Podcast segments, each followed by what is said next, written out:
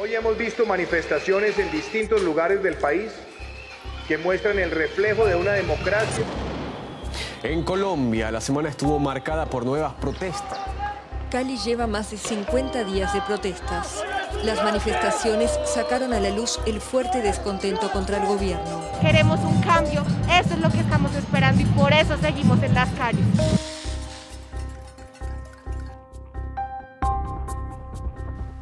Bienvenidos a Colombia en formato realidad, un podcast de crónicas del inefable. Sean muy bienvenidos. Si nos estás escuchando por primera vez, este es un espacio para que podamos hablar y apropiarnos de nuestro contexto colombiano. Para ser puntuales, el día de hoy vamos a tratar sobre por qué los colombianos salimos a marchar masivamente en medio de una pandemia mundial que a día de hoy tan solo en Colombia ha dejado cerca de 100.000 muertes. Para ello contaremos con intervenciones como las de Valentina Vargas. Buenas tardes, mi nombre es Valentina Vargas, soy estudiante de Comunicación Social y Periodismo y participo en Crónicas de lo Inefable como reportera y productora de contenido audiovisual. Ana Ortiz. Muy buenas tardes, mi nombre es Ana María, estudio Comunicación Social y Periodismo y participo del proyecto de Crónicas de lo Inefable como reportera y realizando algunos informativos. Y finalmente, quien les habla, Natalia Ordóñez. Yo soy periodista en formación y directora y creadora de contenido multimedia en Crónicas de lo Inefable. Bueno, chicas, antes que nada me gustaría agradecerles por participar de este podcast, de esta nuestra primera temporada llamada Entre la Resistencia, en donde nos vamos a enfocar precisamente sobre lo que fue el paro nacional 2021. Em, y bueno, por lo mismo, me gustaría que pudiéramos hacer un pequeño hincapié, ¿verdad? Para poder dar un contexto acerca de esta situación aún actual. Em, es de conocimiento general que la reforma tributaria fue la gota que rebosó el vaso. Entonces, para iniciar con este capítulo, con este episodio, me gustaría que pudiéramos definir o, decir qué fue la reforma tributaria, por qué se creó este proyecto de ley. Fue un proyecto de ley también llamado Ley de Solidaridad Sostenible o Reforma Tributaria 2021 se propuso con el fin de financiar el gasto público de la nación debido a la crisis económica por el COVID-19, en pocas palabras, cuadrar la caja del Estado. Sí, y ese cuadrar la caja del Estado era más bien cuadrar la caja de un Estado ya ineficiente, ¿no? Porque digamos que para ese entonces ya la crisis superaba lo que podía manejar el gobierno. Pues de hecho, Em, lo que se buscaba recaudar era cerca de 6.300 millones de dólares, en donde el problema era que el 73% de esa cifra iba a salir de nosotros, de las personas naturales. Pero bueno, por otro lado, Valentina, ¿qué era lo que proponía pues esa, em, esa reforma fiscal para de cierta manera tratar de sanar esa deuda que ya tenía? Para esto se proponía, entre otros puntos, cobrar el IVA del 19% a servicios públicos como lo son el agua, la luz, el gas, cobrarlo también sobre servicios fúnebres y productos eléctricos, agobiando de esa manera en su mayoría a la clase media y obrera. Es más, vale, aquí me gustaría adicionar el hecho del aumento de la tarifa impositiva, que es algo que me parece sumamente importante, y es que esta implicaba que te iban a cobrar más por cada peso extra que ganabas. Por ejemplo, una persona que mantuviera su mismo nivel de ingresos para el 2023, si esta reforma fiscal era aprobada, iba a tener un impuesto a cargo mucho más alto. Adicionar también que muchas más personas eran obligadas a declarar renta, en fin, estas son tan solo algunas de las disposiciones que se recopilaron en las 110 páginas de lo que implicaba este proyecto de ley, esta supuesta ley de solidaridad sostenible, que realmente Seamos sinceros, no era ni solidaria ni sostenible con la mayoría de familias colombianas, con la mayoría de, de colombianos del común, por así decirlo, Em, teniendo en cuenta el hecho de que el DANE nos dice, por ejemplo, que para el 2020 la pobreza en Colombia llegó al 42.5% de la población, cifras por las que aún muchos colombianos continuamos intranquilos. Pero bueno, ya habiendo dado este contexto, esta abrebocas a nuestra temática del día de hoy, me gustaría preguntarles, ¿por qué creen que se dio el paro nacional? ¿Creen que fue cuestión de la reforma tributaria, de la reforma de pensiones y de la reforma de salud? ¿O fue un descontento poblacional que venía ya desde hace tiempo? Bueno, yo creo que ha una acumulación de factores diversos que hemos podido ver desde el paro que inició en 2019 el día 21 de noviembre, donde vimos marchas y manifestaciones que si bien no se daban a diario, fueron bastante constantes hasta el 20 de febrero de 2020. O sea, estamos hablando de más o menos tres meses de paro, donde se marchaba porque los acuerdos de paz firmados en 2016 con el presidente Santos no se habían cumplido de la mejor manera. También había una propuesta de reforma tributaria, los manifestantes pedían derrogar el decreto 2111 donde se hablaba de un holding financiero y un sinfín de cosas más. Fueron manifestaciones donde también hubieron actos de violencia como los que vemos actualmente. La gente ha tenido este descontento desde hace mucho tiempo, desde hace muchos mandatos, y luego venimos a que llegó una pandemia. Las personas perdieron su empleo, estuvimos encerrados un montón de tiempo en el que se afectó la economía de los negocios, de los pequeños emprendimientos, y fue un golpe muy fuerte para una economía tan débil como la nuestra y para un país tan desigual. En 2017 fuimos el segundo país más desigual de toda Latinoamérica y el séptimo a nivel mundial. Las personas estaban en una incertidumbre, sumergidos en el estrés. Cuando nos llega esa propuesta de reforma que se recarga sobre todo en las clases más afectadas como lo son la clase media y trabajadora, las personas explotaron y dijeron ya no más. Concuerdo con tu punto de vista, Ana, y de hecho soy fiel creyente de que este descontento poblacional venía preservado con los años, dada no solo la mala administración del país durante el gobierno de Duque, sino durante gobiernos anteriores y esto simplemente desembocó el descontento em, reflejado pues en el paro nacional, ¿verdad? Digamos que esta, el tema de la reforma nos permitió ver la vulnerabilidad en la que nos encontrábamos gracias al gobierno y es que no es secreto para nadie que como país Llevamos 60 años en conflicto armado interno que perpetuó la marginalidad a dimensiones inalcanzables, ¿verdad? De hecho, es gracias a esto mismo que como colombianos tenemos cierta predisposición a creer o a estar decepcionados sobre las políticas del Estado, a estar decepcionados sobre los mandatarios y sobre las promesas que nos hacen.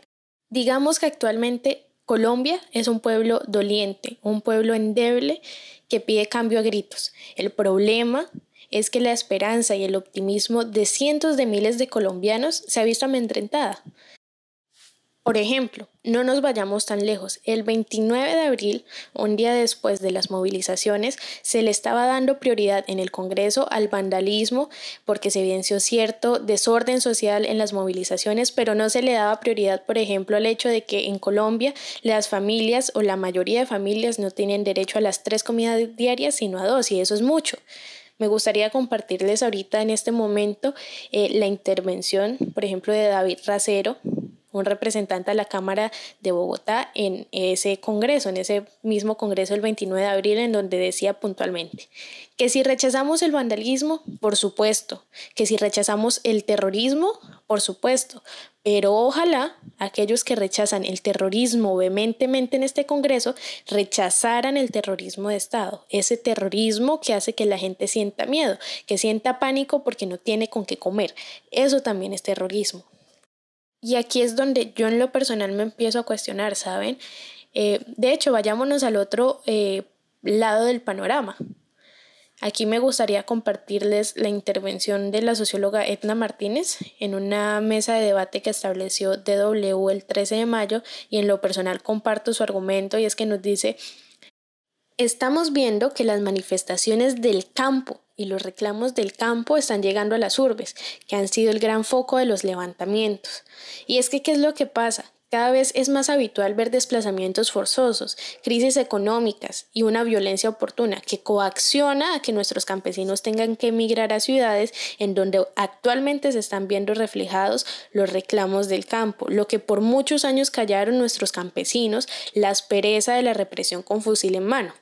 Por ejemplo, les dejo el dato. Tan solo en el primer semestre del 2021, 27.435 colombianos se vieron en condición de desplazados. Y es que este tema del desplazamiento forzoso no es algo de un año, de dos años, ni mucho menos. Eso viene desde los años 80, cuando parte de la oligarquía de nuestro país creó las fuerzas paramilitares, pues para erradicar también a la guerrilla. Y es que las cosas no quedan ahí, ¿saben? Aquí me gustaría tocar el tema de la educación, que es gracias a la falta de esta misma, a la falta de una educación moral, de una educación ética, de una educación óptima, por la que la mayoría de agentes que perpetúan las manifestaciones y el paro se están comportando como lo están haciendo. Porque es que a pesar de que, por ejemplo, para el 2020 el presupuesto nacional para la educación fue el más alto, con 47.3 millones, no fue suficiente. Porque como lo hablábamos con David, no sé si ustedes lo recuerdan en nuestro en vivo, pueden estar los recursos, pueden estar las condiciones, puede haber un plan de manejo y demás, pero llega a cierto punto, llega a la mitad del camino en donde llega este personaje llamado corrupción, protagonizado por diferentes agentes y clases sociales en donde dice, bueno, aquí no va más. Y se llevan estos recursos y las cosas quedan ahí. Entonces es muy complicado subsanar brechas y grietas educacionales que se evidencian en instituciones públicas, por ejemplo, desde hace años, con estas condiciones. Es muy complicado cuando sabes que si el país sigue como está, deberán pasar al menos 330 años para salir de la pobreza y según la OCDE es un equivalente a 11 generaciones. Así que a modo de conclusión en mi intervención, yo yo creo, y en base a los argumentos que, he dado, que el pueblo está cansado y exige una protección por la vida, no solo cuestión de las reformas, exige también el cumplimiento de acuerdos previos, como nos decía eh, Ana, el cumplimiento de los acuerdos de paz del expresidente Santos, exige garantías para los campesinos, exige el derecho a una educación de calidad, entre muchas otras cosas más. Así es, adicional a esto también quisiera mencionar otro de los factores que si bien en esta oportunidad no fue el detonante principal que dio inicio a todo el contexto de las protestas, sí es algo que los manifestantes han tenido bastante en cuenta dentro de sus peticiones. Hemos podido verlo en carteles, en eslogans en las calles durante las jornadas de paro. Y es un llamado a que cesen los asesinatos a líderes sociales y a excombatientes, resumidamente podemos decirlo, que se cumpla ese acuerdo de paz que se firmó en el 2016 cuando nos encontrábamos en el entonces gobierno del presidente Juan Manuel Santos. Esas negociaciones que se hicieron junto con las Fuerzas Armadas, las cuales al día de hoy no ha dado los resultados, o al menos en la magnitud que se esperaba y que se prometía en ese momento. De hecho, si nos vamos a las cifras, podemos corroborar que muchas de las víctimas para ser precisos, el 80% de ellas, según el periódico El Tiempo, no ha recibido una reparación ni individual ni colectiva, como se les prometía por medio de la memoria histórica. Entonces, claro, es algo bastante importante que no puede quedar en el olvido y que cualquier ocasión es buena para seguir exigiendo justicia por ellos. Algo también interesante que me gustaría mencionar es el porqué de la duración de este paro nacional. En mi opinión, como lo dijimos anteriormente eh, al inicio de la sesión, si tenemos en cuenta el cúmulo de descontento que ya traía el pueblo a causa de la desigualdad, de la falta de oportunidades en cuestiones de educación, de empleo, la precariedad, la informalidad laboral y si a todo esto le sumamos la forma como la pandemia pues, del COVID-19 lo ha acentuado mucho más, lo ha hecho más visible, ha hecho más grande esa brecha, pues podemos entender que ahora lo veamos reflejado eh, en forma de un estallido indefinido, como lo han categorizado, a diferencia de tal vez otras movilizaciones en años anteriores. Eh, finalmente, quisiera añadir a modo de reflexión que el Estado tiene el deber de velar por la integridad del pueblo y de asegurar sus derechos fundamentales. Esa es su obligación. Y por eso a grandes rasgos podemos decir que surgió este paro 2021, no por avaricia del pueblo, sino porque mínimamente los gobernantes deben crear estrategias para garantizar una vida en condiciones dignas para todos, con oportunidades para crecer, para avanzar, un punto del cual partir y no que muchas personas vean su único destino como una lucha por sobrevivir prácticamente.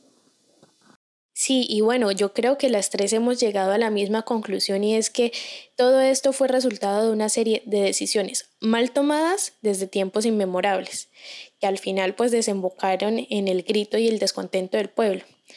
Ya a manera de finalización, me gustaría agradecerles a ustedes quienes nos están escuchando en este momento y a ustedes chicas por la participación del día de hoy. Muchísimas gracias. Gracias por este espacio, realmente es muy valioso porque estos temas deben hablarse, no solamente nosotros como jóvenes, sino todos los ciudadanos en general y estaremos trabajando para crear mucho más contenido en torno al paro nacional. Esperen entrevistas, invitados que nos cuenten sus distintos puntos de vista en esta temporada de nuestro podcast Entre la Resistencia. Quiero agradecerles por este espacio, también a las personas que nos están escuchando por darnos su tiempo, por permitirse informarse un poco más. Los invitamos a que nos apoyen dando me gusta, compartiendo con las personas que conocen. Y si quieren formar parte de nuestro podcast y de estos espacios, comuníquense con nosotros por medio de nuestras redes sociales.